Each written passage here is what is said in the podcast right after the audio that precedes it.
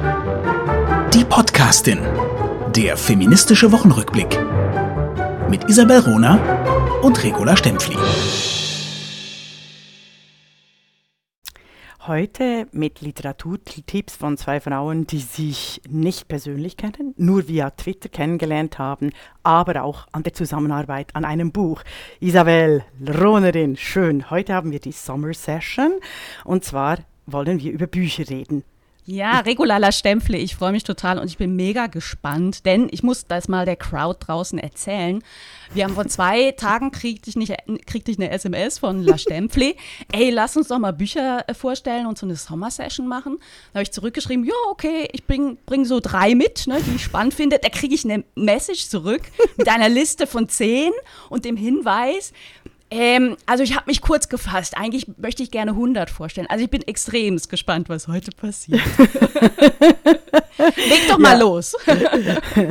ich muss mich also entschuldigen. Ach, also, so ich, ich, ähm, also beginne ich schnell. Also ich beginne jetzt mal mit dem ganz Offensichtlichen und zwar äh, über äh, Hannah Arendt. Ich empfehle natürlich allen meine Bücher auch zu Hannah Arendt und meinen Literaturblog, aber ganz ehrlich, das beste Buch gibt es leider über Hannah Arendt, gibt es leider nur auf Französisch und zwar von Laure Adler, Dans les pas de Hannah Arendt aus dem Jahre 2005. Es ist eine Frechheit, dass dies nicht im deutschsprachigen Raum übersetzt ist. Ich finde, Laure Adler ist eine der ganz wunderschönen, unglaublich klugen, kontroversen, charismatischen äh, französischen Journalistinnen. Äh, die hat auch ein äh, Buch über Marguerite Duras äh, geschrieben unter anderem. Aber ich würde allen diese Biografie empfehlen und sonst äh, empfehle ich das einzige Mal heute ein Mann, Alois Prinz, eben über Hannah Arendt und die Liebe zur Welt, ist auch sehr gut. Was ich aber allen äh, auch empfehlen möchte zu Arendt, ohne dass man überhaupt irgendetwas weiß über die großartige Denkerin, ist der Briefwechsel von Hannah Arendt mit Mary McCarthy. So bin ich übrigens als äh, junge Studentin auch reingekommen. Ich habe einfach, ich liebe Briefe zu lesen von äh, mm. bekannten mm. Menschen und äh, diese zwei Frauen, das ist wie, wie wie wir zwei jetzt Podcast machen. Weil die, äh, die haben sich übrigens auch überhaupt nicht gemocht am Anfang. Ist sehr lustig. Also die erste, das, die, das, die erste das würde ich jetzt so nicht unterschreiben. Ich nein, von uns ja zwei nicht. nicht. Nein, nein, von uns nicht von uns zwei. Ich meine einfach, wie sich dann die Geschichte entwickelt hat über Briefe und wie ja. wir es machen über Digitalität oder wie Frauen sich kennenlernen jetzt über Ja, und oftmals äh, Frauen, die sich Briefe geschrieben haben, haben sich ja auch nicht häufig getroffen. Also wir beide haben uns ja bis heute nie persönlich getroffen. Wir, wir wollten uns mal treffen bei einer Veranstaltung und dann fiel die Veranstaltung wegen Corona, Corona. aus. Genau. Äh, ja. Also, das sind meine, äh, meine ersten zwei, also Laura Adler und äh, der Briefwechsel äh, Arendt, Mary McCarthy. Sehr schön. Ich möchte zwei Autorinnen vorstellen, die man kennt mit theoretischen Werken, die man als Feministinnen kennt, mhm. aber nicht als Literatin. Und das ist immer eine Kombination, die, die mich selber total fasziniert. Ähm, natürlich auch mit Blick auf Hedwig Dom, die ja auch so gearbeitet hat. Ähm, das eine ist Gerda Lerner. Mhm. Also die, die große Pionierin der feministisch, feministischen Geschichtswissenschaft. Und das andere ist Laurie Penny, also mhm. ein ähm, Buch aus, äh, von, vom, von 1953 von Gerda Lerner. Es gibt keinen Abschied und der Erzählband Babys machen von Laurie Penny aus dem Jahr 2016 auf Deutsch erschienen. Ganz unterschiedliche Autorinnen, ganz unterschiedliche Bücher. Ähm, bei Es gibt keinen Abschied handelt es sich um einen Roman. Wir sind in Wien in den 1930er Jahren. Ähm, der Roman nimmt die Entwicklung von 1934, als es zum Bürgerkrieg kam in Österreich, bis 1938 in den Blick, also bis zur Annexion Österreichs an Nazi-Deutschland. Mhm. Ähm, und Gerda Lerner schildert den zunehmenden Faschismus und den zunehmend offenen Antisemitismus in die, dieser Zeit anhand von fünf Hauptfiguren ähm, die alle zusammenhängen, also insbesondere an, in einer Familie, das ist die Familie Bergschmidt. Der, der Vater ist Abgeordneter ähm, der Sozialdemokratischen Arbeiterpartei. Dann die Mutter ist Hausfrau, äh, der älteste Sohn ist Arzt und schließt sich den, ähm, den Arbeitern an. Ähm, dann gibt es die Freundin des Arztes, die aus einer reichen jüdischen Familie kommt und mhm. auch sich fragen muss, wie ernst nehme ich jetzt diesen zunehmenden Antisemitismus? Hat das, mhm. muss das Konsequenzen haben auf mein Handeln? Und dann gibt es noch die Tochter des Hauses, die, die offen äh, mit, mit, mit, äh, mit dem Faschismus sympathisiert. sympathisiert. Ein ganz, ganz dicht geschriebenes, cineastisches Buch völlig unterschätzt als Literatin und sie ist eine fantastische Literatin, Gerda Lerner. Gerda Lerner ähm, gehört zu den von mir meist zitierten Frauen. Von ihr stammt ein Zitat, was, was ich jetzt äh, schon das zweite Mal vorne in ein Buch reinsetze, weil ich das so gut finde und so wichtig. Das Zitat lautet, jede Frau verändert sich, wenn sie erkennt, dass sie eine Geschichte hat. Hm, sehr schön. Ich kenne äh, Gerda Le Lerner natürlich nur als Historikerin, als herausragende Historikerin und Pionierin der Frauengeschichte. Großartig, ja, wusste gar nicht, dass die äh, äh, auch Fiktion schreibt, weil ich bewundere ja immer alle Frauen, die auch nicht nur Sachbücher äh, großartig schreiben, sondern eben auch äh, Fiktionen. Die vielseitig also sind. Ne? Schreiben die vielseitig sind. Großartig. Genauso, Laurie Penny. Wir kennen sie 2012. Mhm. 2012, 13, genau, Fleischmarkt erschienen. Dann kamen die unsagbaren Dinge von ihr. Ähm, ihr Band Babys machen. Ähm, ich habe den gelesen, das war ehrlich gesagt eher Zufall. Ich, ich mag ihre Wut in ihren Texten. Ich habe auch mehrere Bücher von ihr gelesen. Ich unterschreibe nicht alles, was sie, was so ihre Position angeht. Muss ich auch nicht. Diese Kurzgeschichten haben mich völlig fasziniert weil sie ganz, ganz anders sind als das, was ich in der letzten Zeit so an, an Kurzgeschichten hm. gelesen habe. Die entwirft ganz neue Welten, die völlig anders funktionieren als das, was wir kennen. Man kann das Science Fiction nennen, hm. man kann das äh, Visionär nennen. Ähm, Laurie Penny ist ein echtes literarisches Talent und ich möchte viel mehr literarische Werke von ihr lesen. Oh. Ich kann vielleicht oh. eine, äh, ja, eine weil, weil ich war ja bei Fleischmarkt ein bisschen enttäuscht, weil ich habe in der Vermessung der Frau mehr Politik reingebracht, fand ich. Oder? Ähm, aber dass sie jetzt so eine gute Schriftstellerin ist, das freut mich extrem. Entschuldigung, ich habe dich unterbrochen. Gar kein Problem. Ähm, eine Geschichte hat mich über Wochen beschäftigt, als ich die gelesen habe. Die heißt ähm, irgendwas mit Gefühle essen, wie man seine hm. Gefühle isst.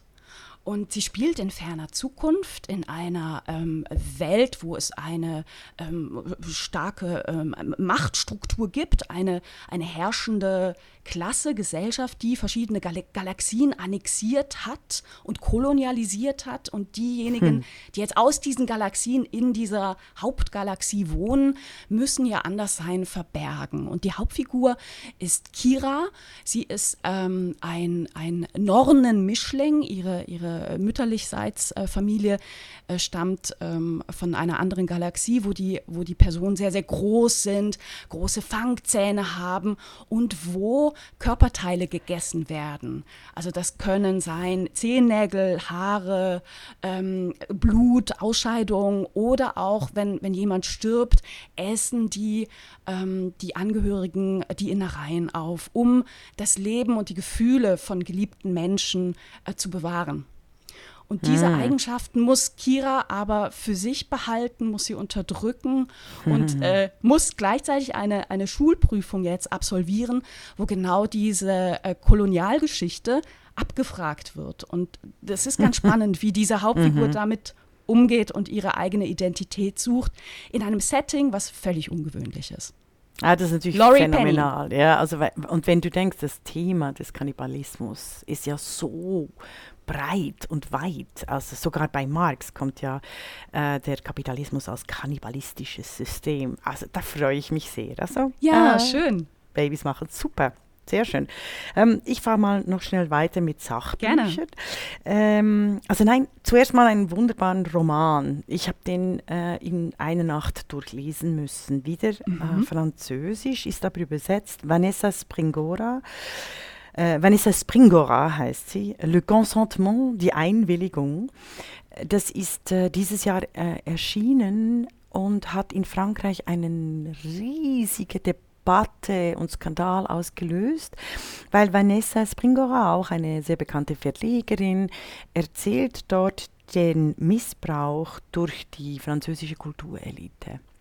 Und zwar in Form eines gefeierten Literaten. Sie war 14 und äh, es hat mich erschüttert, diese Biografie, Aha. weil sie sowohl de, also gerade in der MeToo-Debatte, weil sie sowohl äh, reflektiert äh, über ihr, äh, ihren Missbrauch als auch über die Politik des Missbrauchs äh, ausgerechnet der Kulturelite und wie sie beschreibt, wie in der Kultur die Verführungskraft noch viel hinterhältiger ist, als man üblicherweise von den Missbrauchsgeschichten hört.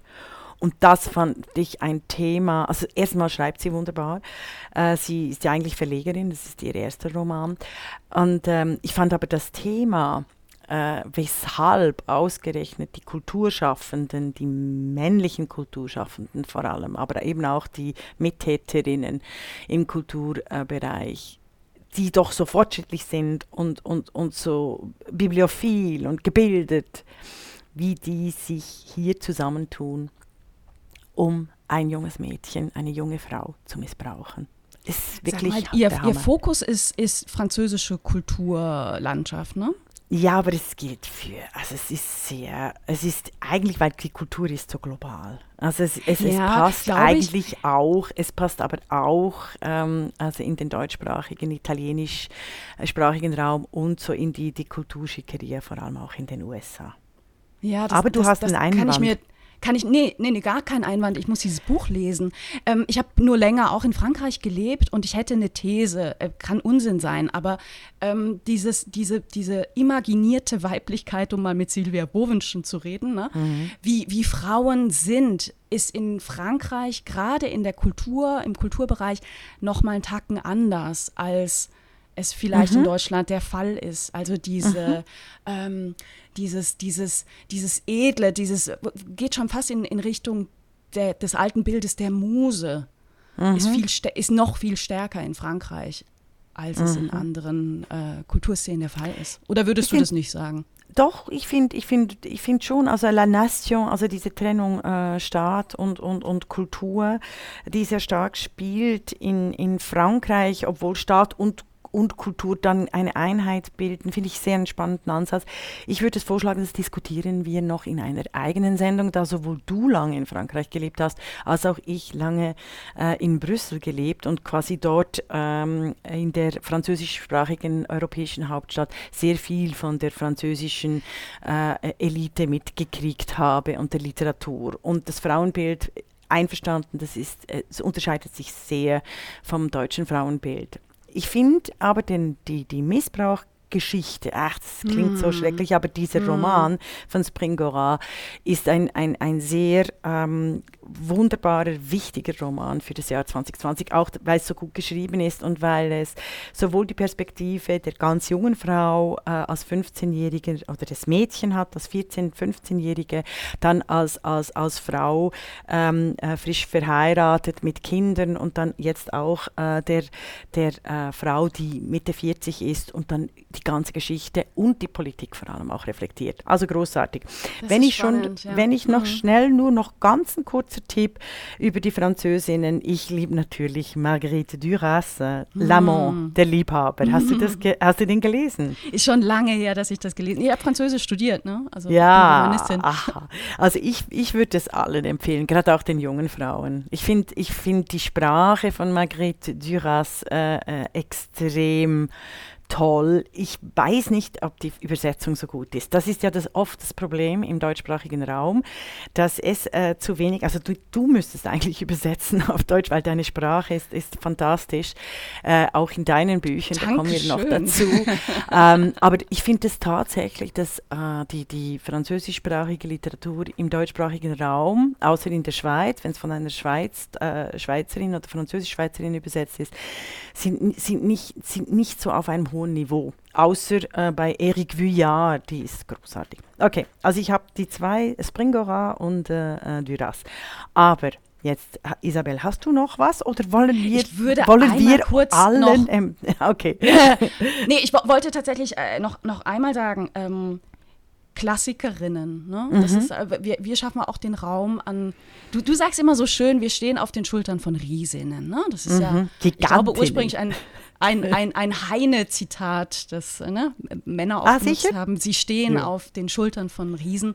Ja, ja. Äh, wertet das ja nicht ab, im Gegenteil.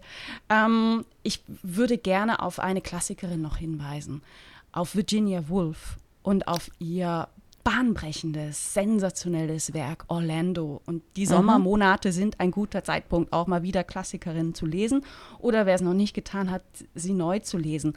Orlando ist 1928 erschienen ähm, und schildert die Geschichte eines ähm, Lords Orlando, der äh, schön edel lebt und zur High Society gehört und eines Tages aufwacht und eine Frau ist. Hm. er, er Aber ist ein bisschen verwundert. ja, ich glaube sogar noch älter. Ne? Also der altert ja nicht, mhm. der geht über Jahrhunderte, äh, lebt dieser Orlando, ja. diese Orlando-Figur und äh, er lebt dann auch eben viele, viele Jahrzehnte und Jahrhunderte als Mann und dann später als Frau.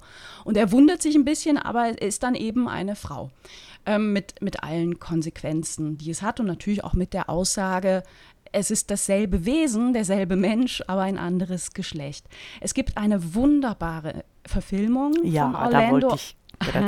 Ja, genau. Aus dem Jahr 1992 von der Regisseurin Sally Potter und in der Hauptrolle die unvergleichliche Tilda Swinton, also allen sehr ans Herz gelegt, Orlando von Virginia Woolf. Mhm, würde ich sofort unterschreiben und jetzt gerade wieder lesen diesen äh, Sommer. Es gibt auch einen wunderbaren äh, Artikel, wissenschaftlichen Artikel von ähm, Andrea Mayhofer der Universität Basel. Ah, zu, Gender Studies macht zu, sie da. Ja, zu Virginia hm. Woolf. Ich finde das einen der besten Artikel, äh, wo äh, Mayhofer darüber reflektiert, wie Virginia Woolf schon eben 1928 darüber reflektiert hat, ob sie sich quasi als Autorin, als Frau outen soll oder überhaupt über Frauenleben schreiben soll, weil wenn sie das tue, sofort äh, nicht mehr literarisch anerkannt werde, sondern nur noch quasi im Rahmen dieser Frauengeschichte. Es ist wirklich sehr spannend. Sie hat alle Briefe untersucht und es ist immer dieses mm. andere, immer dieses,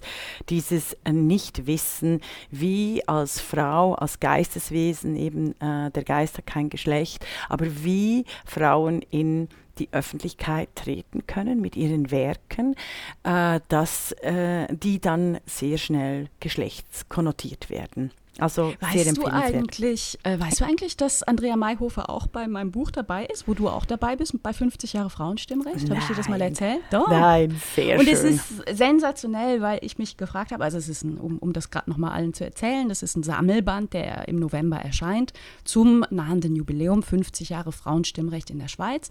Und in diesem Sammelband schreiben 25 Frauen aus den unterschiedlichen gesellschaftlichen Bereichen, Politik, Wirtschaft, Wissenschaft, Öffentlichkeit, Kunst, Kultur, ähm, über die Themen Demokratie, Gleichberechtigung, Macht ähm, und, und, und Wahlrecht. Und Andrea Mayhofer äh, schreibt einen Hoch oder hat geschrieben schon einen hochspannenden Artikel, wo sie die Geschichte des Frauenstimmrechts, des Kampfes ums Frauenstimmrecht mhm. anguckt, aber aus Gender Studies Perspektive, also nicht hm. aus purer historischer Perspektive. Und das ja. ist so hoch interessant und es gelingt ihr äh, auf so ungewöhnliche Weise neue Erkenntnisse rauszubringen. Das ist extrem, extrem hm. super. Das finde ich eh äh, sehr spannend an Intellektuellen. Ähm, die es schaffen, ganz die unterschiedlichsten Ebenen zusammenzudenken und die Geschichte wieder äh, neu zu schreiben. Ich sage ja immer eben, nur wer die Geschichte quasi äh, neu schreiben kann, hat auch eine Gegenwart und eine Zukunft, weil die Zukunft ist sonst festgelegt, wenn wir von der radikalen Gegenwart der Digitalität ausgehen. Aber wenn du schon äh, äh vom Buch nächstes Jahr, 50 Jahre Frauenstimmrecht, das du initiiert hast, ähm, äh, reden, ich möchte unbedingt äh, von dir etwas erfahren über dich als nicht Sachbuchautorin, sondern als Romanautorin, respektive als Krimiautorin. Weil, wie gesagt, ich bewundere das äh, unendlich, weil ich, meine Stärke liegt tatsächlich in, in, in dicken Sachbüchern. Ich, ich mm. liebe das Non-Fiction, sagen ja die, die mm. Englischsprachigen. Und ich, ich finde es aber On Writing bei Stephen King, eines der besten Bücher über Schreiben, ich finde es fantastisch, äh, wenn Frauen sowohl äh, Fiction als auch Non-Fiction schreiben können. Also erzähl mal äh, von deinen Krimis zuerst nochmal, wie kamst du überhaupt auf diese kecke Idee, ein Thriller, ein Krimi zu schreiben? Ah, ne, vor vielen, vielen Jahren habe ich promoviert über Werkrezeption bei Hedwig Dom und ich kam irgendwann an eine Stelle, wo ich nicht mehr weiterkam. Also ich hatte wie einen Knoten im Kopf und ich dachte, entweder ich muss jetzt Sport machen oder ich muss eine andere Textsorte schreiben. Und Sport war mir ehrlich gesagt zu anstrengend. Und ich habe ich hab schon immer Geschichten geschrieben. Also schon als Kind, kaum konnte ich schreiben, habe ich Geschichten Ach, geschrieben. Von daher war das nichts Außergewöhnliches. Und dann habe ich in der ersten Fassung eines Krimis also schon vor vielen Jahren geschrieben und vor zwei Jahren kam meine Verlegerin Ulrike Helmer auf mich zu, bei mm, der ich äh, die Hedwig Dohm-Biografie rausgebracht habe und das äh, Buch über die äh, über 100 Jahre Frauenwahlrecht in Deutschland und meinte, du hast mir doch mal erzählt, du hast einen Krimi geschrieben, lass uns den doch jetzt mal, mal machen, kannst du den fertig machen?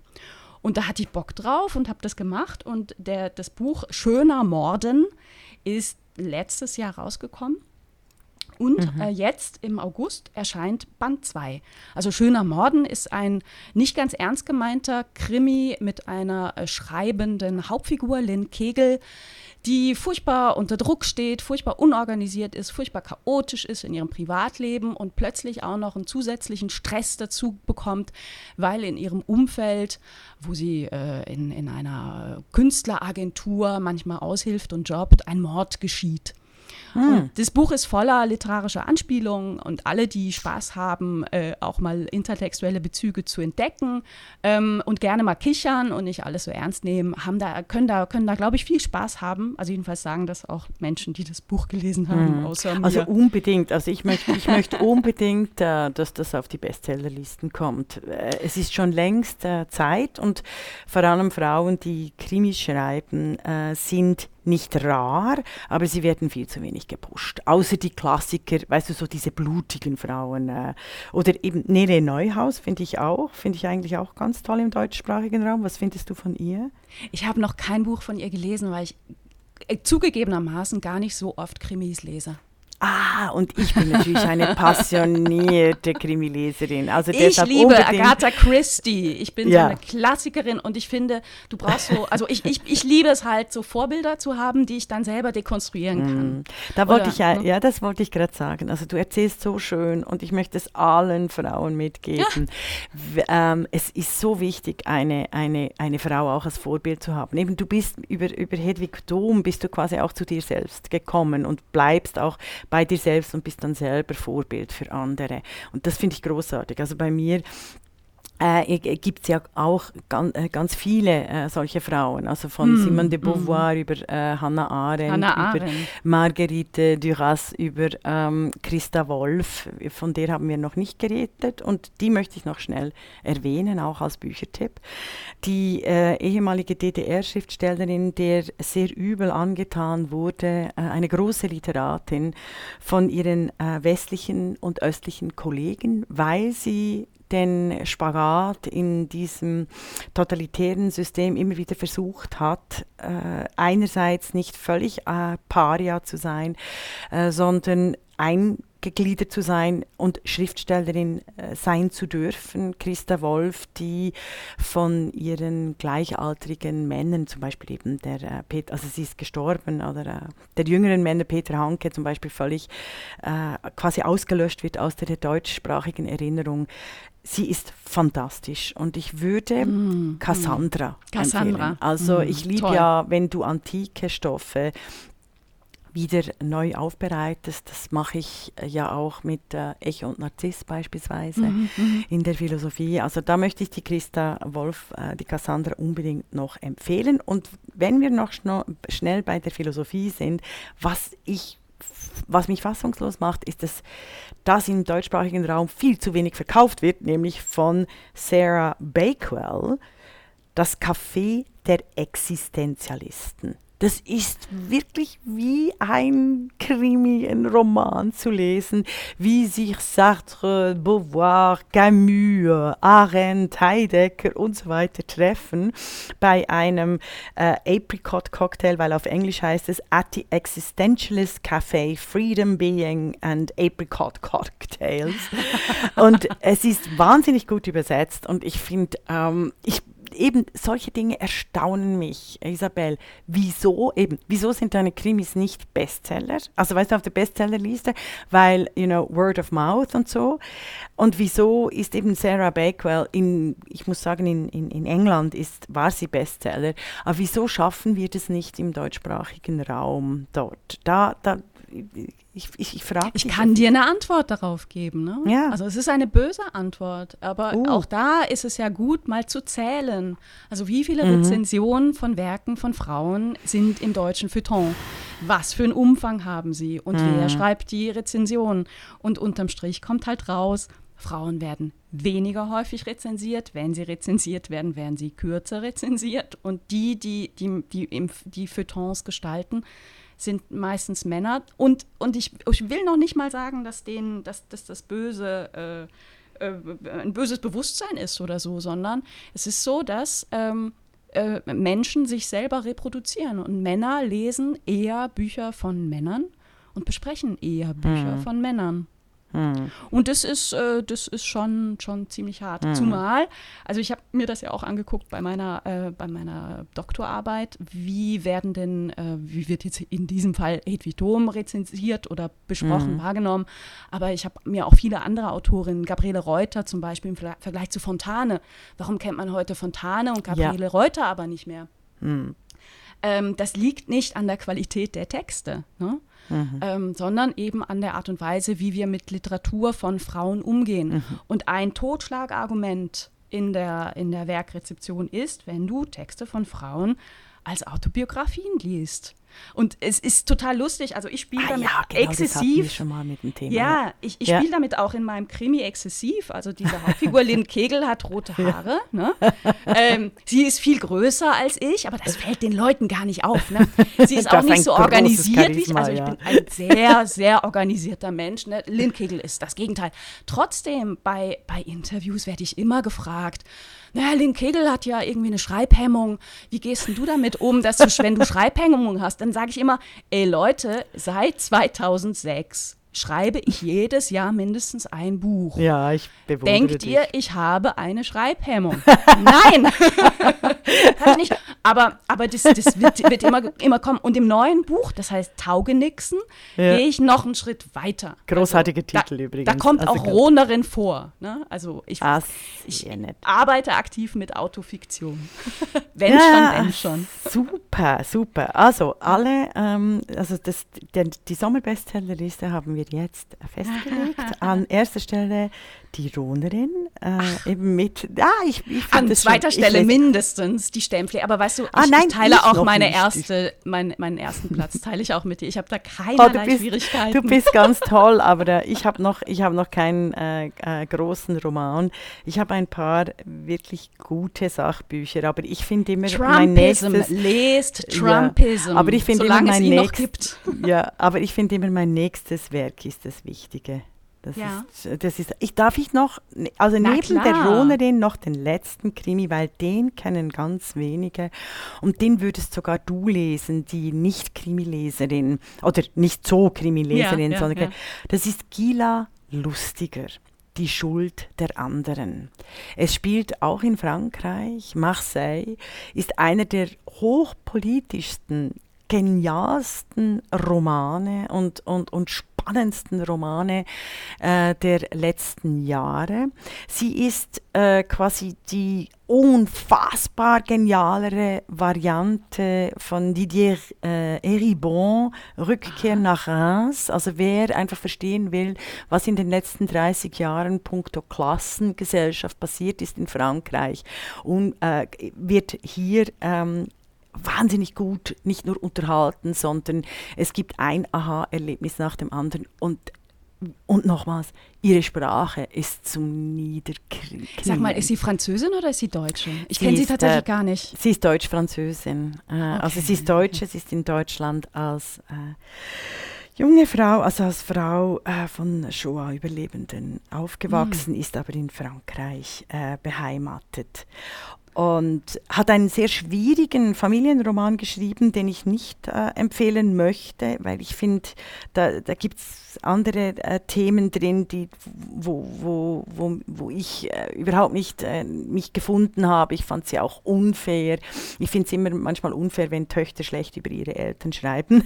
mhm. und, äh, aber dieser, äh, dieser Kriminalroman ist wirklich zum Niederknien, Knien, oh, sprachlich, oh, politisch und inhaltlich. Also die das klingt super gut. Ich werde es gleich bestellen äh, bei der Buchhandlung meines Vertrauens und das würde ich auch, auch wenn es ein bisschen pathetisch ist, alle bitten, bitte ja. Unterstützt Buchhandlungen um die Ecke. Die können auch online ähm, äh, meistens haben sie auch Online-Shops, aber unterstützt nicht die großen Plattformen. Absolut. Sorgt dafür, dass die kleinen Buchhandlungen überleben. Absolut. Und die Buchhändler überleben. Das ist, ja, ja, das ist, oh, ja. und das ist der the backbone, the backbone of our society. Also die, die kleineren und mittleren Unternehmen, die Buchhändlerinnen, die äh, sind wirklich extrem wichtig für unser Rückgrat auch der Demokratie.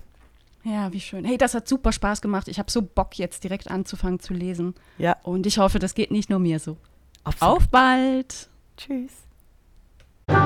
Das war die Podcastin, der feministische Wochenrückblick mit Isabel Rona und Regula Stempfli.